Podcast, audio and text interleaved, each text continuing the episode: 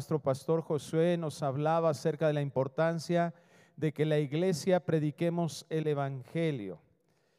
Ahora nosotros es muy importante, de hecho es trascendental, que conozcamos qué es el Evangelio verdadero. Hay muchas ideas que se han infiltrado en la iglesia de pensamientos, de textos mal interpretados, en donde se ha limitado o se ha distorsionado el concepto. Hemos visto a Dios, hacen pensar estas formas tan superficiales de hablar del Evangelio, que de repente se tiene una idea que Dios es un Dios debilucho, que va con una varita mágica ahí por todos lados ejerciendo su perdón. Ay, eh, te perdono. Y resta totalmente el concepto y el valor sobre todo de lo que el perdón de Dios es y sobre todo también que el perdón de Dios tuvo un costo altísimo. Le costó la vida, el sacrificio a su Hijo Jesucristo. El Evangelio es una buena noticia, pero una buena noticia que viene de una terrible noticia. Estamos muertos. Hay quienes han tratado de expresar también en una falta de comprensión del Evangelio que nosotros somos como pecadores, somos como unos enfermos que estamos en un hospital y que alguien es movido a misericordia y nos acerca una medicina que nos va a curar y entonces nosotros, ¿verdad? Al acercarnos a esa cucharita con la medicina, nosotros decidimos si la tomamos o la desechamos o la rechazamos. Pero esta no es la imagen que la escritura nos enseña acerca de nuestra condición de pecado. La imagen que el Señor nos da es que nosotros estamos muertos en delitos y pecados, dice Efesios 1. Esta condición es algo terrible, pero eso es lo que Dios nos enseña. Nos enseña, más bien la imagen debería de ser como que nosotros nos ahogamos en un mar profundo y Dios se clavó ahí hasta, lo, hasta el fondo a sacarnos de ahí y darnos una resurrección, darnos una vida. Nos saca de ahí, nos resucita. Quiero leerles para comenzar una definición del pastor John Piper lo cito mucho yo, ¿verdad? Es un pastor que admiro mucho. Después les comentaré por qué. Pero además de que su vida ha sido de impacto para la mía, su teología es impresionantemente buena. Él define el Evangelio de esta manera. El Evangelio es la noticia de que Jesucristo, el justo, murió por nuestros pecados y se levantó de nuevo triunfante por toda la eternidad sobre todos sus enemigos, para que ahora no haya condena para aquellos que creen, sino solo un gozo eterno. Y Dios nos ha encargado a su iglesia a ser discípulos. Dios nos ha encargado amar a Dios y ya vimos que amar a Dios implica amar a nuestros hermanos. Inclusive el, encargo del Señor es que ese amor se manifieste aún a nuestros enemigos amar a nuestro prójimo. Pero nosotros tenemos que darnos cuenta que ese hacer discípulos es exactamente lo mismo. Vamos a ver que la predicación del Evangelio es algo que nos ha llamado el Señor a cada uno de nosotros. Y tenemos que conocer ese Evangelio mostrándolo en nuestras vidas, en todo lo que somos y hacemos dándonos cuenta y que esa actitud que nosotros tenemos en la presentación de este Evangelio es que el Evangelio es un tesoro. El Evangelio es un tesoro. ¿Sí están aquí? El Evangelio es un tesoro. Yo quiero que te lleves esto en tu corazón el día de hoy. Yo quisiera que realmente nosotros al salir de aquí podamos valorar el Evangelio como algo precioso que Dios nos ha dejado ahí. El doctor Steve Lawson nos muestra, eh, hace una eh, ilustración que yo quiero compartir contigo porque es la idea, es el plan para la predicación del día de hoy. Él dice que cuando fue a, comprar el anillo de compromiso de su esposa, para su esposa en ese tiempo, ¿verdad? Le iba a pedir que fuera su prometida, era su novia. Y entonces llegó ahí a la joyería y pues vio ahí en, en todas las anaqueles y dijo, ay, le llamó la atención uno muy bonito, ¿verdad? Con un diamante eh, hermoso. Y entonces lo sacó y dijo, wow, qué hermoso. Dice, pero le dijo la vendedora, permítame tantito. Y entonces él, eh, eh, la vendedora saca una tela de terciopelo negra. Dice, y narra él, y esto lo, sabemos nosotros porque es la forma en que vemos aquellos que venden piedras preciosas o oro, que hacen esto, ¿verdad? Y dice que cuando puso ese diamante ahí en el, eh, sobre la tela negra, entonces no tan solo se vio hermoso, sino resplandeció este anillo. Y esto es exactamente la idea de lo que vamos a estudiar el día de hoy. Nosotros tenemos que primero vamos a plantear lo que ese, esa, esa tela negra, ese terciopelo negro que habla de la condición de los seres humanos, porque hasta que nosotros vemos eso con el entendimiento de la escritura, nos vamos a dar cuenta de lo glorioso que la gracia, de la gracia de Dios. Vamos a 1 Corintios capítulo 15, versículo 1, que vamos a utilizar como nuestro pasaje base para el entendimiento. Aquí está clarísimo lo que el, Evangelio es. Está muy claro lo que el Señor a través del apóstol Pablo escribió en esta carta a los Corintios y que nos hace ver cómo nosotros también tenemos en imitación a Pablo predicar el Evangelio. Dice así 1 Corintios capítulo 15 versículo 1. Además os declaro, hermanos, el Evangelio que os he predicado el cual también recibisteis, en el cual también perseveráis, por el cual asimismo, si retenéis la palabra que os he predicado, sois salvos, si no creísteis en vano. Porque primeramente os he enseñado lo que asimismo recibí, que Cristo murió por nuestros pecados conforme a las escrituras, y que fue sepultado y que resucitó al tercer día conforme a las escrituras. Permítame, antes de profundizar en este texto, antes de poder hacer ver que el Evangelio es un tesoro, dejen, permítame colocar primero esa tela de terciopelo negra.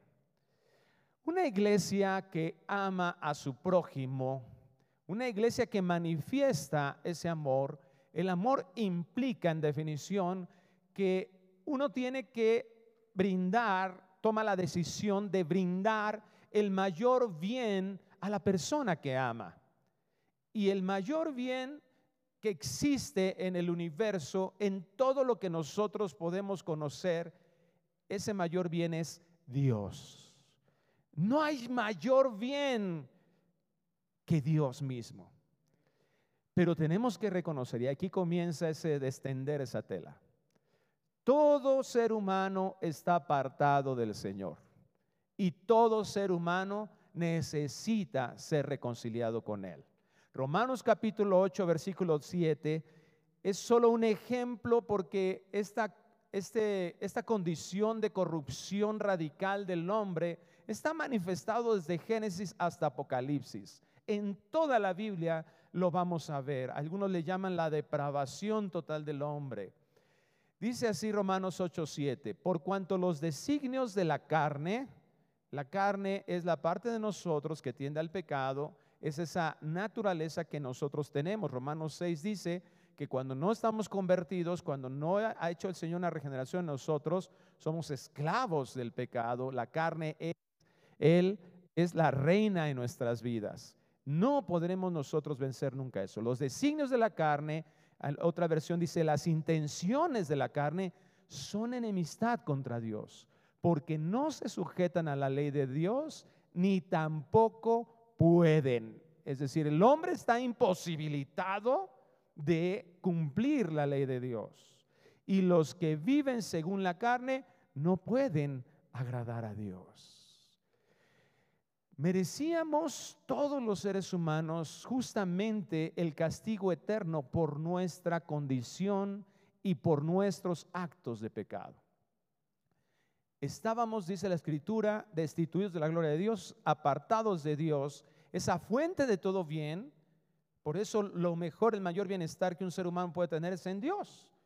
Porque de Él emana cualquier bien. Santiago lo dice. Toda buena dádiva y todo don perfecto procede del Padre de las luces, de nuestro Dios. Entonces, la consecuencia del pecado es la necesidad más grande de una persona. Por eso si nosotros como iglesia amamos a nuestro prójimo, primero tenemos que reconocer y distinguir, distinguir esta necesidad que tiene esa persona.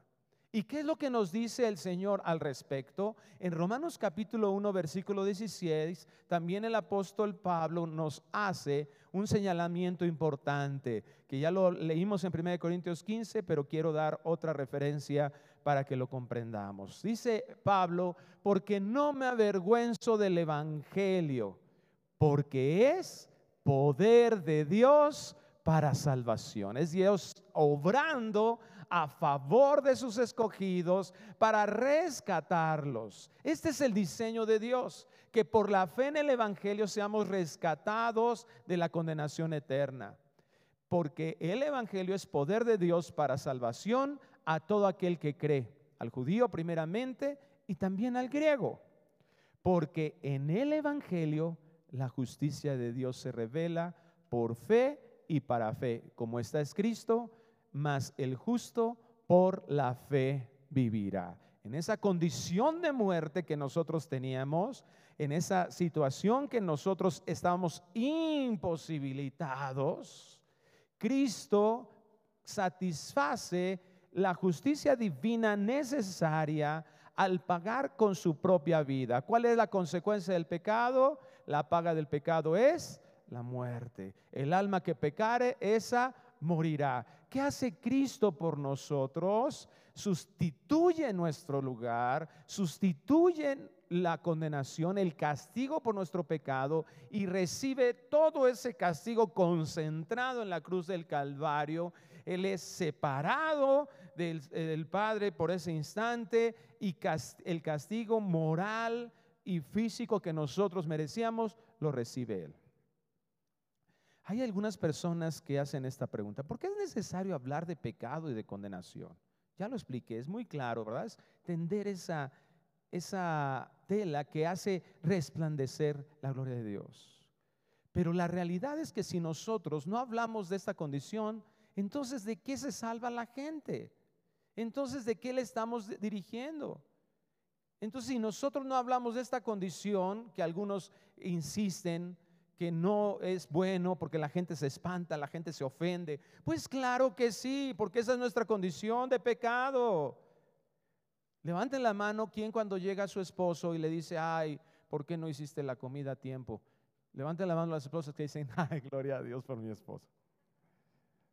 Levanten la mano aquel que cuando su eh, jefe de trabajo o su cliente le dice, oye, no, no está bien lo que hiciste se siente tan agradecido por la vida que Dios le ha dado y por ese cliente.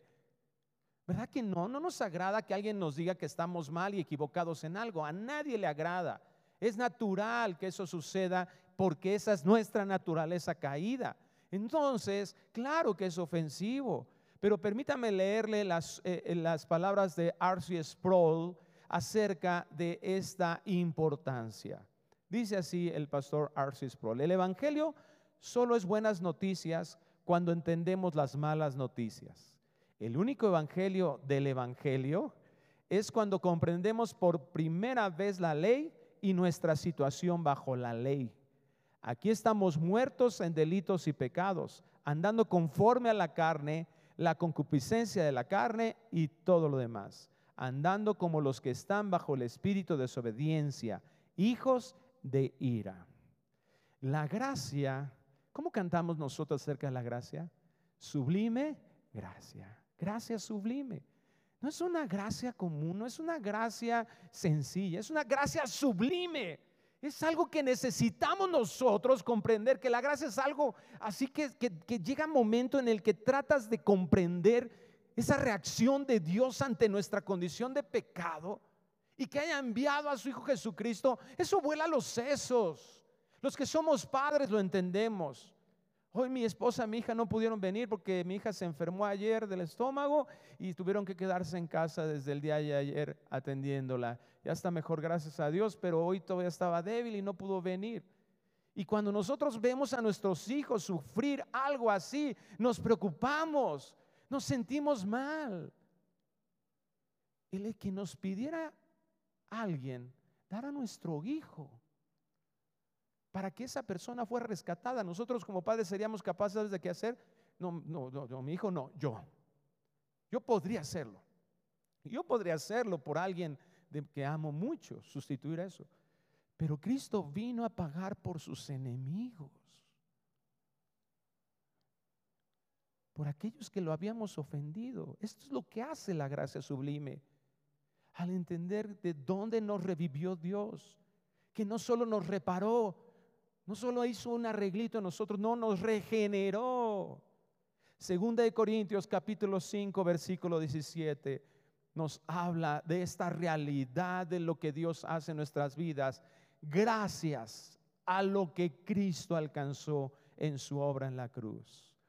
De modo que si alguno está en Cristo, si ahora estamos unidos a Cristo, nueva criatura es. ¿Te das cuenta? No estamos reparados.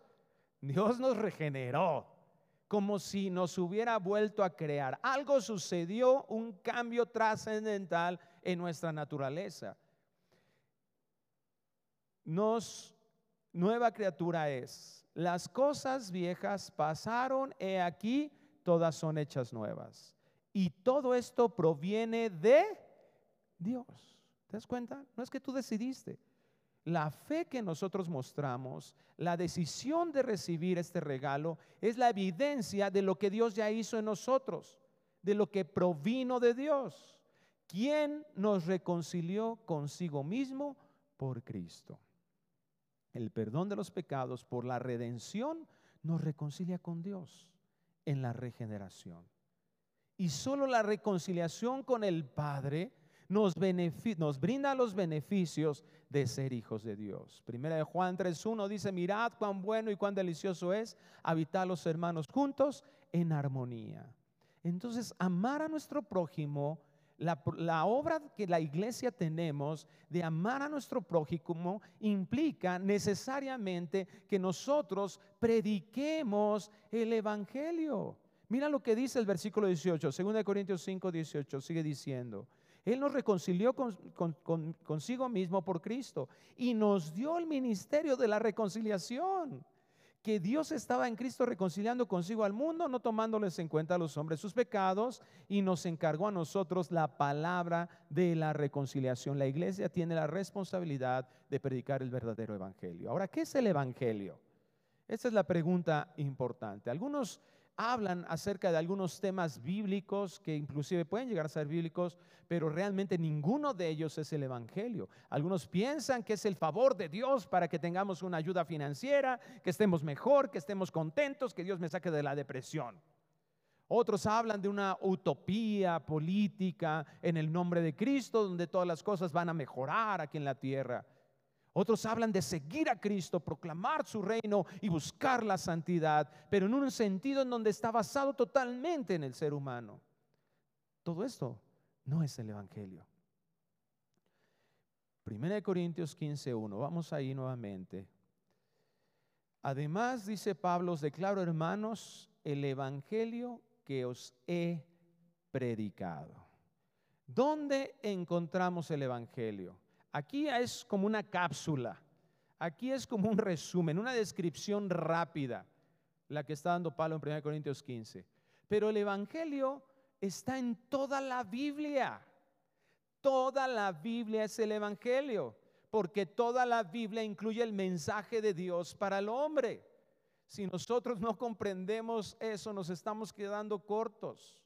La palabra evangelio, como muchos de nosotros lo sabemos, es evangelión y significa buen mensaje, anunciar buenas nuevas, una noticia nueva, predicar. Esta palabra denotaba originalmente una recompensa por buenas nuevas. Después se utilizó así. Entonces, el Evangelio está incluido en toda la Biblia. ¿Y por qué es importante eso? Porque muchas veces pensamos que eh, eh, vivir el Evangelio es ese momento en el que alguien nos predicó y entonces recibimos a Cristo como Salvador, creímos en su obra, hemos sido salvos y ahí se quedó el Evangelio. Dice aquí el apóstol Pablo, sigue diciendo, el cual también recibisteis en el cual también perseveráis. ¿Te das cuenta? El Evangelio no es nada más eh, ese momento, sino es, el Evangelio nos lleva a vivirlo constantemente. Por el cual asimismo, si retenéis la palabra que os he predicado, sois salvos. Si no, creísteis en vano. En otras palabras, ahí creer en vano significa fue algo superficial que parecería que creísteis, pero que realmente no creíste. Entonces, la relevancia del mensaje es que se recibe en fe y por gracia la salvación eterna. Eso es lo que tiene que venir. Y esto es lo que cimenta la vida en beneficios, como dice Pablo aquí, sagrados y poderosos que fluyen en la vida diaria, que no son solamente para que nosotros vengamos y le digamos a, algunas personas y creamos que decirle, ay no, pues ¿qué crees? Dios te ama. Dios te ama. Recíbele. Dios te ama. Y ya, creímos que predicamos el Evangelio. Es un error terrible eso. Estamos muy limitados a eso. Tim Keller, un predicador, escritor evangélico, dice, el Evangelio no es el ABC de la doctrina cristiana. El Evangelio es de la A a la Z de la doctrina. Te voy a poner dos ejemplos.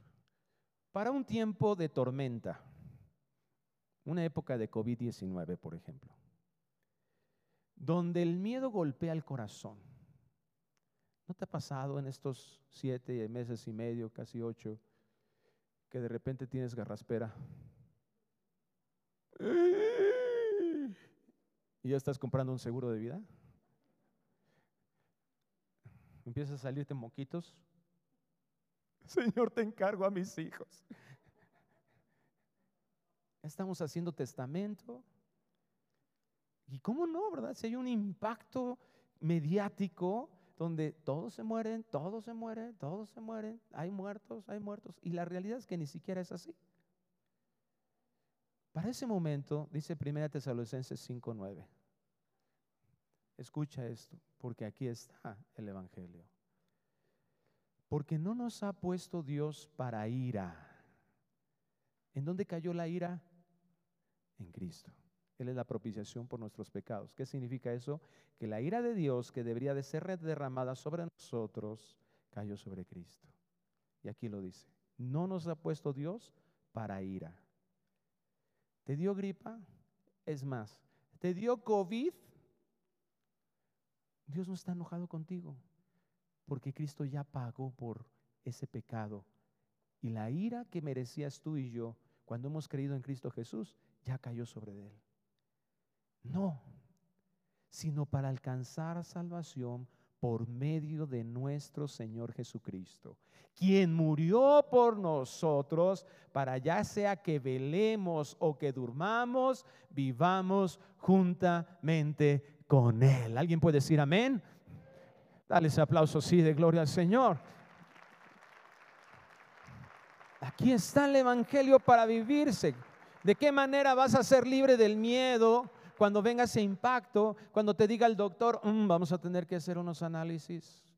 Uy, vamos a tener que sacar una radiografía. Oye, vamos a tener que eh, hacer ese examen, ¿verdad? La sangre para ver si es cáncer.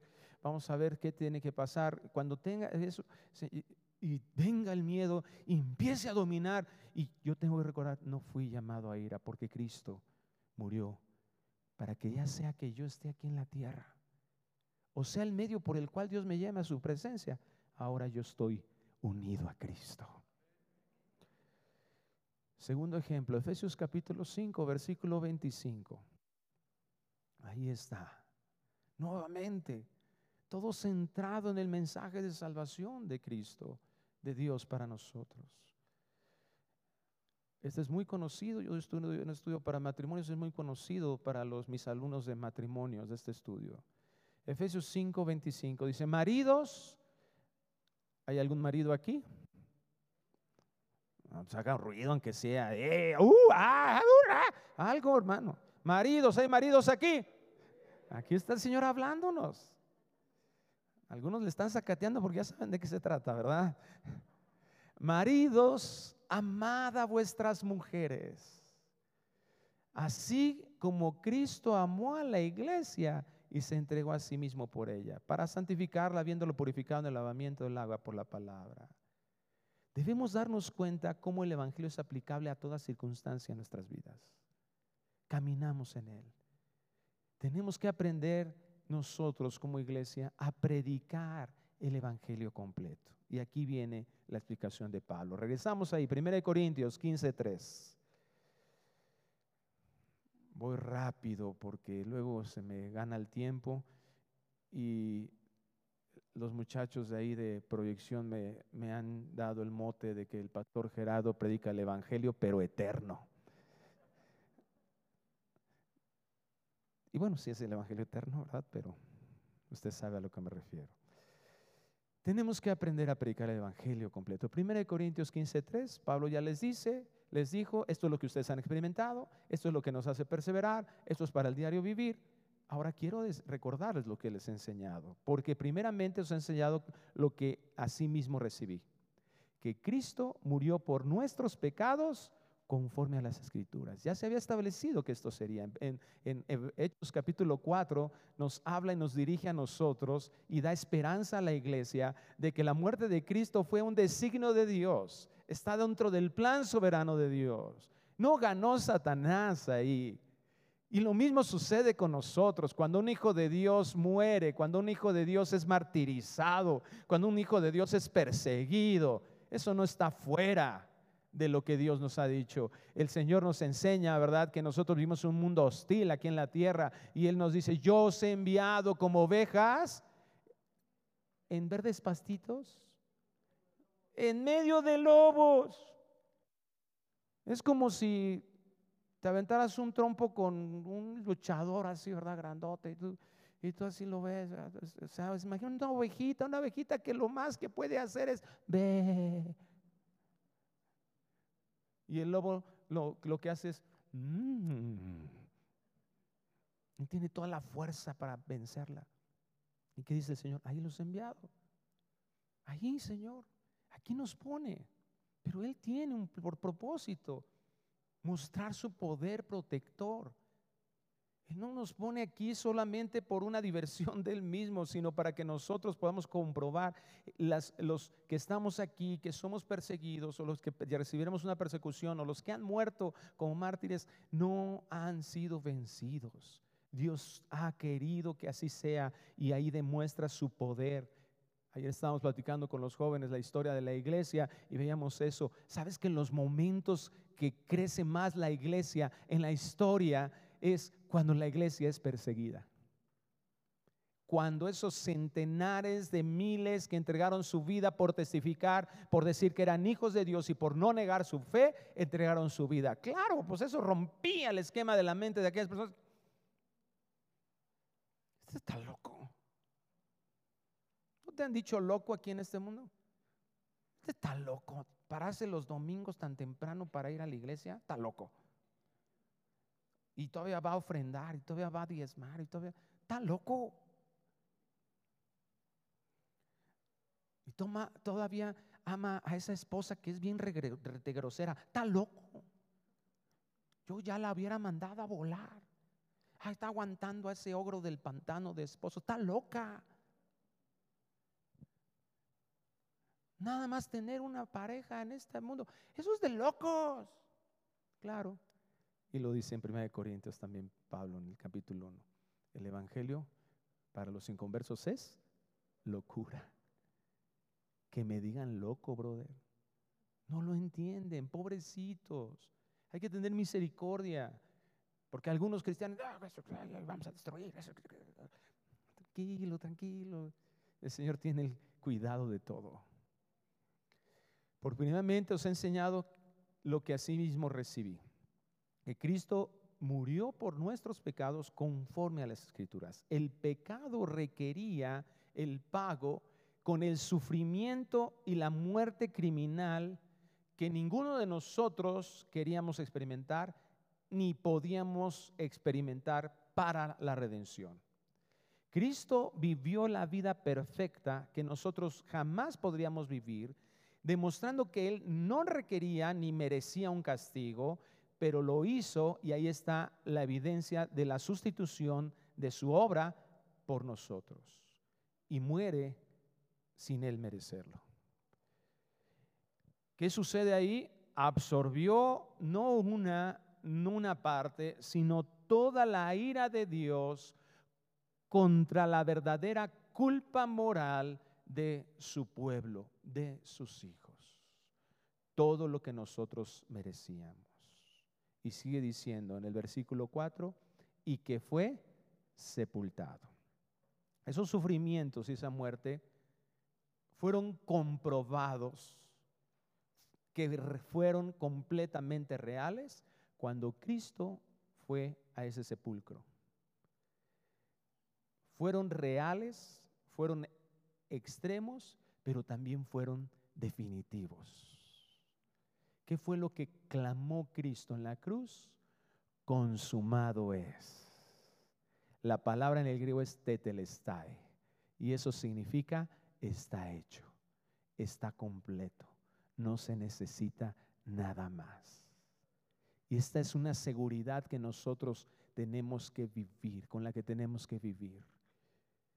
No significa, ¿verdad?, que tengamos nosotros que alcanzar la salvación tratando de portarnos bien. ¿Quién alcanzó la salvación? Cristo Jesús en la cruz. Y fue sepultado. Y dice Isaías 53, 9, y se dispuso con los impíos su sepultura, mas con los ricos fue en su muerte, aunque nunca hizo maldad ni hubo engaño en su boca. Además, de terriblemente doloroso, fue también terriblemente humillante. Porque Él se identificó con pecadores sin ninguna omisión. Es decir, todo nuestro pecado fue cargado sobre Él. Y es lo que dice aquí. Se dispuso con los impíos su sepultura. Murió y se selló como si él hubiese pagado, como si él hubiese, perdón, hecho todo lo malo que nosotros hicimos. Ese fue el castigo que recibió.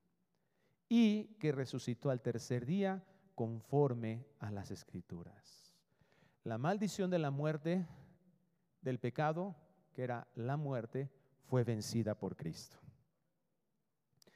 La justicia fue satisfecha y ahora es imputada agradable y que ahora nosotros podemos presentarnos delante de Dios como algo agradable. Algo que leíamos en Romanos 8, que era imposible que fuéramos agradables a Dios. Ahora en Cristo somos revestidos de su justicia y entonces podemos presentarnos como si nosotros hubiésemos hecho toda la justicia de Cristo que hizo Cristo aquí en la tierra.